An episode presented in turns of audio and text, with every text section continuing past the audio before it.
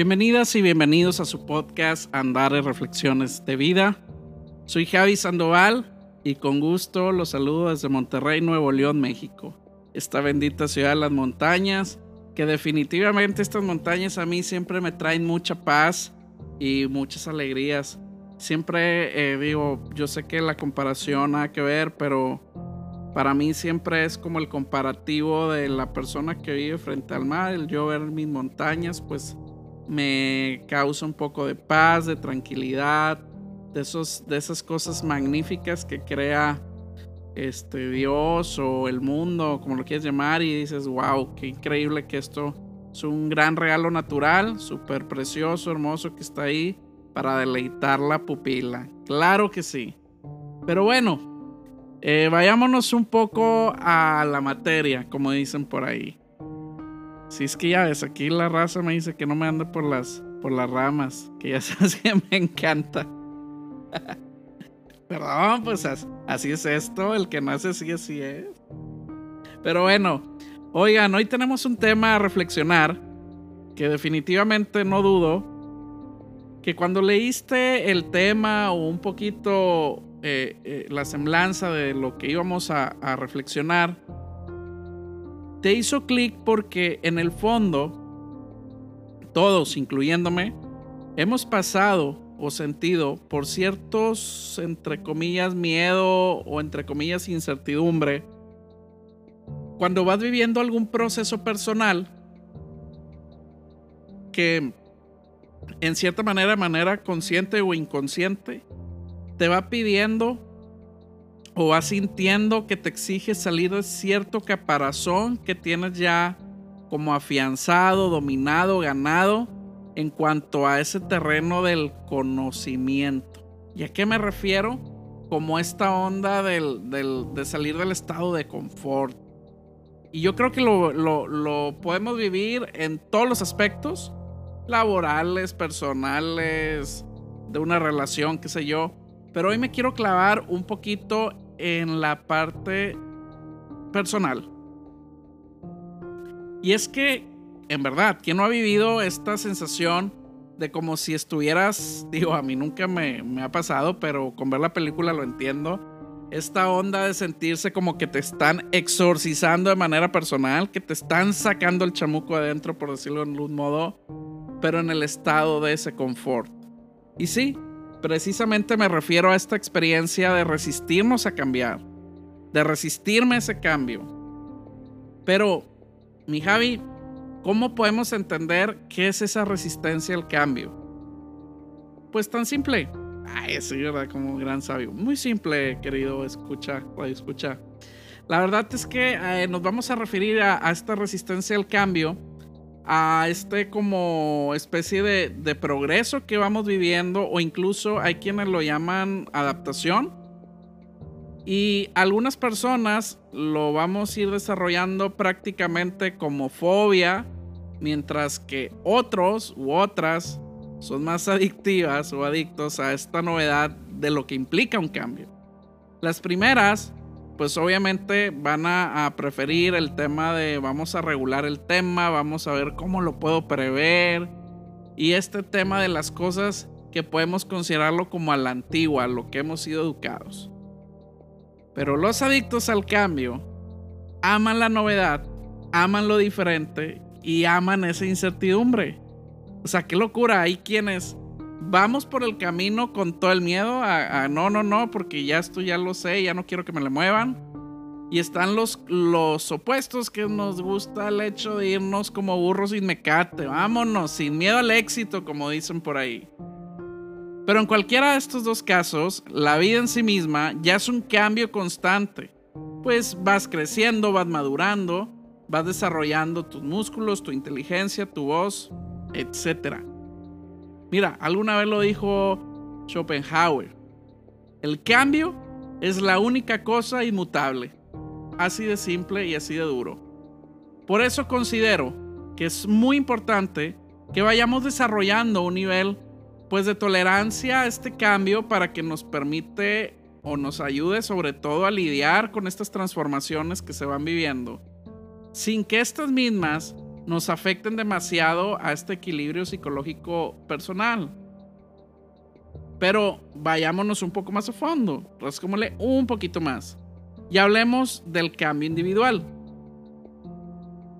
Hay ciertas áreas de estudio o, laborales, como, como les puedan ser un poquito más entendibles a cada una y uno de ustedes, como el área de desarrollo organizacional, el área de capital humano, el área de la psicología, entre otras, viven con procesos constantes de tener que liderar la resistencia al cambio en las organizaciones o empresas. Pero la resistencia al cambio no la vive nada más quien lo lidere. La viven o la vivimos todas las personas que conformamos una organización, algún grupo, algún individuo. ¿Estás de acuerdo? Porque no nada más es el que lo tiene que liderar, también están aquellos que les toca el, decir, órale, pues queremos cambiar, pero aquí la gente no quiere o lo ve como, pues no me saques de mi estado de confort, ¿no? Fíjate que en la psicología se conoce como resistencia al cambio a todo aquello que, que como que se refiere a las personas y que experimentan esta como angustia emocional que definitivamente pues es provocada por la perspectiva de, una transformación o por el cambio, ese cambio mismo que, se está produciendo en ti como persona, ¿no? Porque lo estamos manejando a nivel individual. Ya hace no mucho leía que, que, que durante los primeros años de la psicología, la resistencia al cambio individual o personal se analizaba simplemente como un problema de motivación. Entonces decían, ah, no, este Javiercito pues tiene un problema de motivación. Pero en esa época decían que para eliminar esa resistencia solamente bastaba con que a Javiercito se le motivara. O sea, a Javiercito dale algo que le guste y ya, con eso se le va a quitar. Pero, en la actualidad, ahora sabemos que cuando alguien se resiste al cambio, es porque existen diferentes situaciones, cosas, ya sea debido a características de la personalidad propias de la persona, a la historia de vida de la persona o cualquier situación actual que esté pasando o viviendo. Desde esa perspectiva, la resistencia al cambio personal, pues es una increíble oportunidad para, pues como bucear, como entrar en tu interior, a rascarla, a buscarla y conocer. Y para eso no hay que tenerle miedo. De hecho, mira, podemos sentirnos motivados por el cambio, pero si, si algo nos va como haciendo sentir retenidos, como que no nos dejan avanzar nada más, es ese miedo, el miedo al que hablaba ahorita. La motivación no será nunca suficiente para vencer la resistencia. Por eso un cambio siempre es una oportunidad de autodescubrirnos, de saber qué onda con nosotros, hacia dónde queremos caminar, qué nos gusta, etcétera.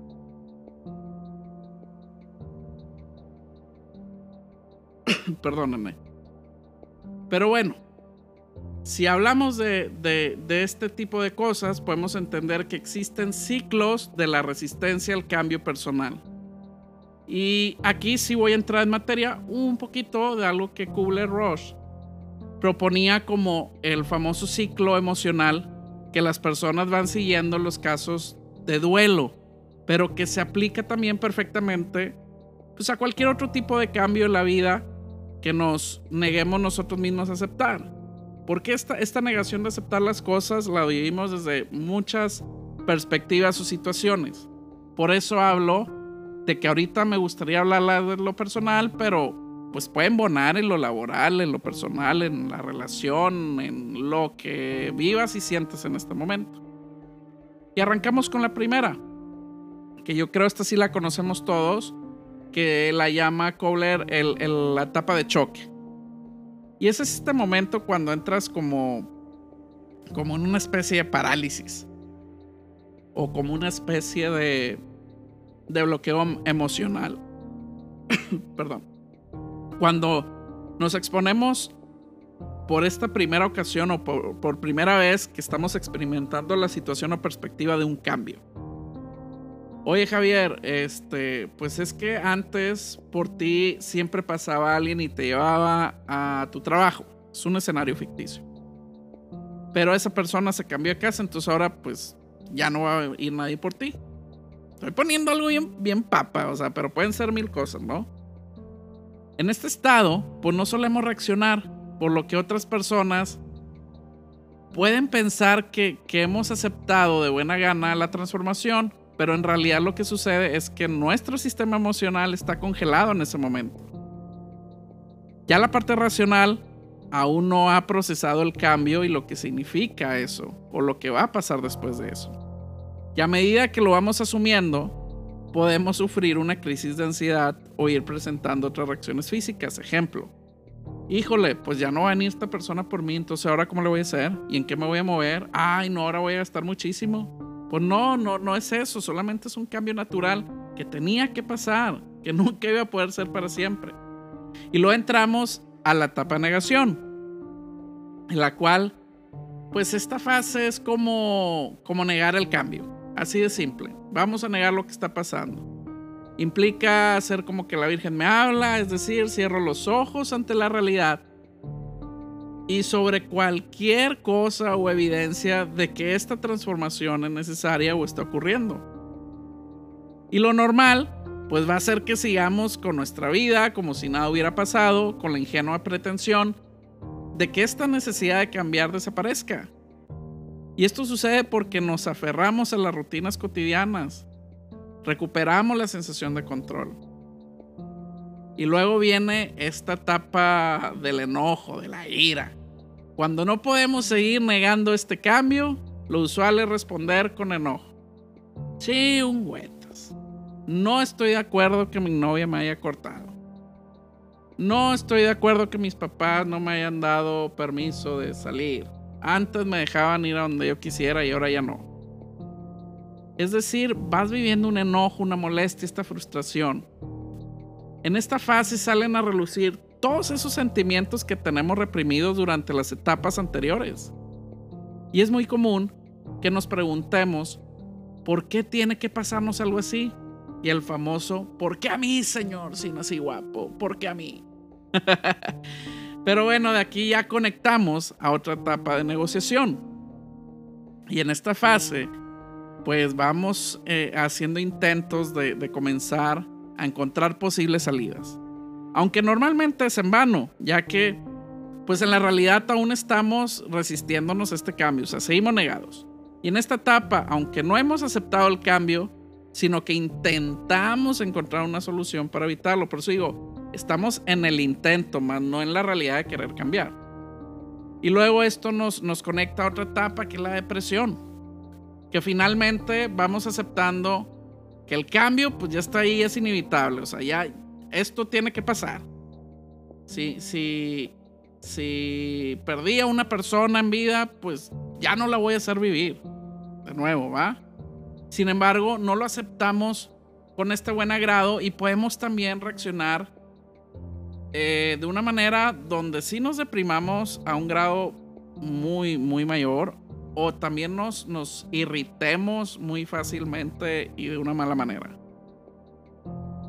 Y de esta etapa de depresión pasamos a la etapa de prueba. Y en esta fase en la que la resistencia al cambio finalmente pues ya se va como desapareciendo un poco porque nos damos cuenta de que necesitamos reaccionar, porque no podemos quedarnos llorando todo el tiempo ahí o lamentándonos por, por una situación en particular, pues hay que comenzar a buscar, ahora sí, pues como soluciones realistas, no pues como, son soluciones realistas. Hay que ser realistas y hay que buscar pues estos nuevos patrones que nos ayuden a enfrentar, que nos tenemos que adaptar a, a la realidad, de amar la situación como es y enfrentarla sin miedo al éxito, como dicen. Y en esta fase vamos a comenzar pues haciendo pequeños experimentos que nos vayan permitiendo ver cómo se acercan estos cambios y, que nos vayan permitiendo mirarlos desde una nueva perspectiva. En lugar de estar negado a todo, mejor veámoslo como bueno, pues ya lo estoy aceptando, entiendo que no era lo que yo pedía, pero vamos viendo cómo, cómo se, se va masticando y giriendo, ¿no? Y de ahí nos vamos a la etapa de la aceptación. Y esta es la última fase donde volvemos a encontrar este equilibrio que se había roto, que habíamos sentido como, ah, caray, algo se rompió, algo pasó diferente, algo cambió. Y aquí es donde vamos encontrando y ponemos en práctica estos nuevos patrones o nuevas formas de llevar las cosas.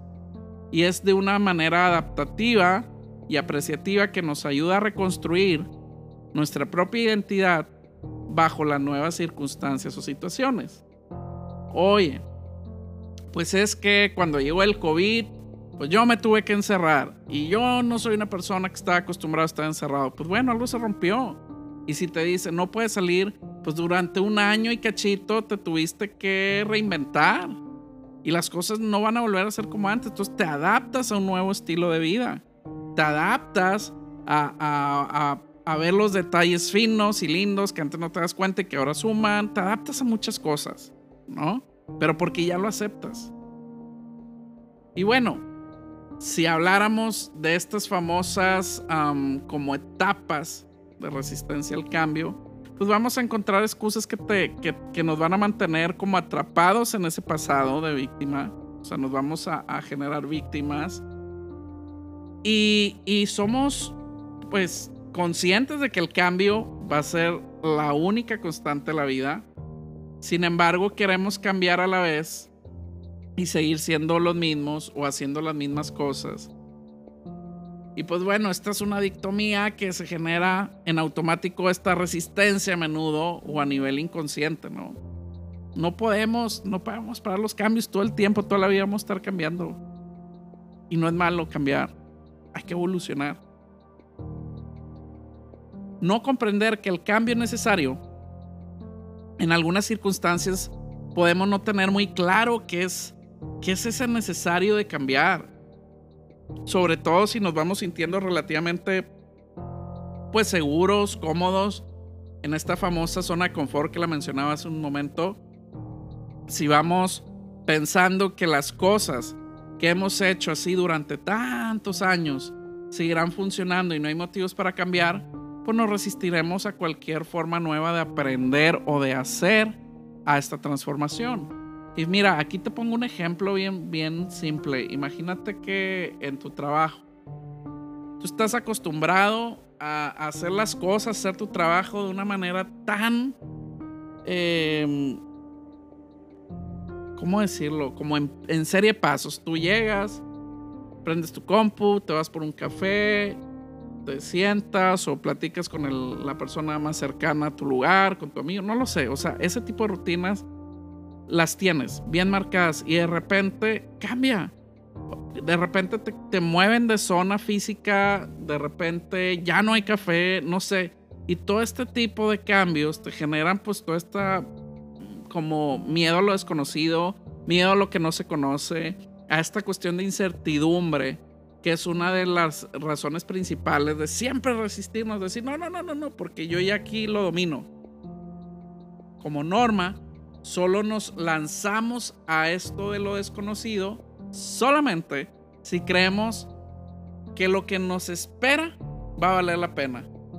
Pero si no estamos seguros de qué vamos a, a obtener o encontrar, pues nos va a resultar súper cañón y difícil y vamos a querer abandonar nuestra posición donde nos sentimos seguros y tenemos todo relativamente bajo control.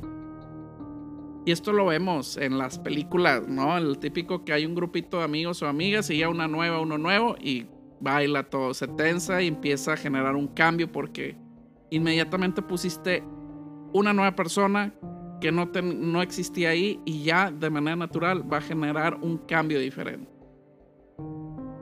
Por eso digo que la falta de competencia y temor al fracaso, pues se va tratando de este factor de resistencia al cambio que muy pocas personas vamos a admitir, pero que, que nos encontramos en la base de ese temor. O sea, estoy viviendo desde el miedo. Tengo miedo. Pero cuando creemos que no, no tenemos estabilidad de competencias o fuerzas necesarias para enfrentar pues toda esta transformación, muchas veces no lo vamos a poder reconocer, pero vamos a reaccionar resistiéndonos a esa transición de cambio. Es decir, voy a evolucionar, no quiero salir del capullo, quiero estar donde mismo. Porque está calientito, porque está chido aquí, no me quiero mover, no quiero que me saquen. Ya domino esta colchita. Y bueno, ¿qué se vive? Pues el famoso apego a los hábitos. Si hemos determinado cosas de cierta forma durante mucho tiempo, pues va a ser difícil cambiar pues estos patrones que, que, ya tenemos aquí. O sea que, oye, pues insisto, ya domino lo que hago, lo que pienso, pues no me le muevan, ¿verdad? Y no solo se trata de hábitos de comportamiento, sino también de maneras de cómo nos vamos a relacionar, de cómo vamos a pensar, de cómo vamos a sentir, de cómo vamos a reaccionar. Y esto, claro que se debe, entre otros factores, a que nuestro cerebro ya hay lo que existen o llaman entre comillas autopistas neuronales, perdón, que ando un poquito mormado. Y esto se debe, entre otros factores, a que nuestro cerebro ya, exige, ya existen estas como autopistas neurales. Por eso los, los hábitos pues van discurriendo rápidamente por, porque al momento de cambiarlos va a requerir construir otras y otras y otras y nuestro cerebro pues va a suele atender siempre a aplicar la ley del mínimo esfuerzo. No me quiero esforzar, no quiero encontrar otro camino, quiero seguir el mismo. Y luego se presenta la imposición, otra de las grandes excusas. Cuando percibimos que el cambio es impuesto por alguien y que no tenemos voz ni voto, la primera reacción suele ser el rechazo. Oye, mi vida, es que no me gusta este, salir a hacer ejercicio contigo. Ah, ya. Pues resulta que yo no hacía ejercicio, resulta que yo nací rockstar.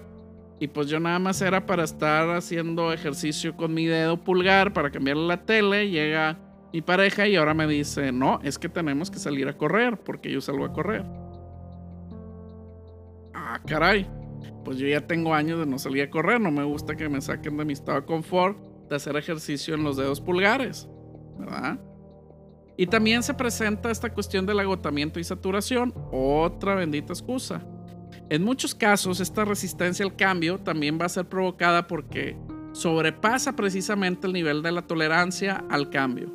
Es decir, que esta persona ha estado pues sometida, es decir, le están haciendo manita de puerco, a tantas transformaciones que ha desarrollado un rechazo a todo. Y como resultado, me agoto y estoy saturado. Así de simple. Y bueno, también está la escasa motivación. Que todo cambio siempre va a demandar, va a movilizar determinados recursos. Por lo que si no tenemos la motivación suficiente, o si no se trata de una motivación intrínseca, pues nos vamos a resistir a la transformación. No quiero cambiar, punto. Me falta motivación. No estoy motivado. El mal momento, en muchas ocasiones la resistencia al cambio, pues va a estar provocada porque la transformación llega en un mal momento de la vida. Puede ser que esta persona está atravesando una situación muy difícil, súper complicada, o que tenga otros proyectos en mente y no esté preparado o preparada para hacerle frente a otro cambio porque ya está viviendo un proceso de transformación. Por lo tanto, pues esta predisposición personal ante el cambio va, van a, tener o van a existir personalidades con una, una mayor disposición al cambio, mientras que otras se van a pegar más a lo conocido.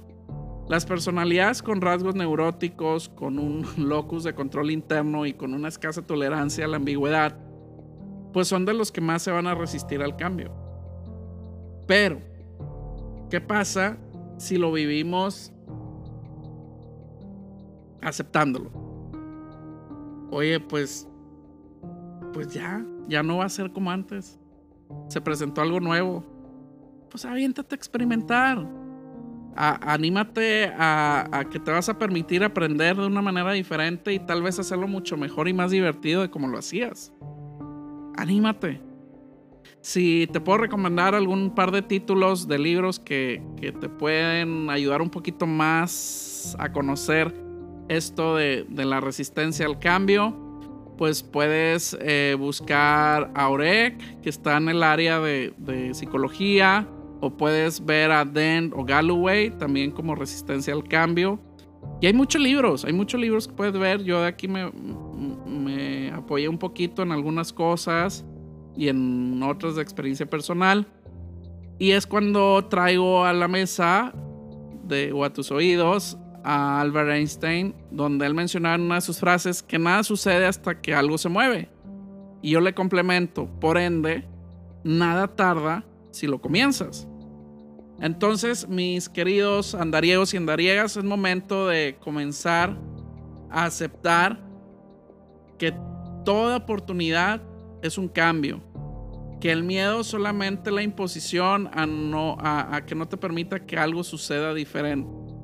Entonces no tardes, comiénzalo ya ahora y, y déjate sorprender por lo bonito que es el cambio, lo bonito que la vida, Dios, el universo te permiten vivir cuando tú estás dispuesto a aprender, bueno, a desaprender para aprender cosas de manera distinta. La verdad es que es una chulada y es un tesoro cuando nos permitimos desaprender para aprender. Y de este tema pudiésemos hablar algo largo y tendido. Recuerda que cada cabeza es un mundo, pero cada corazón, pues cada corazón está lleno de amor para poder compartir conmigo y con todos.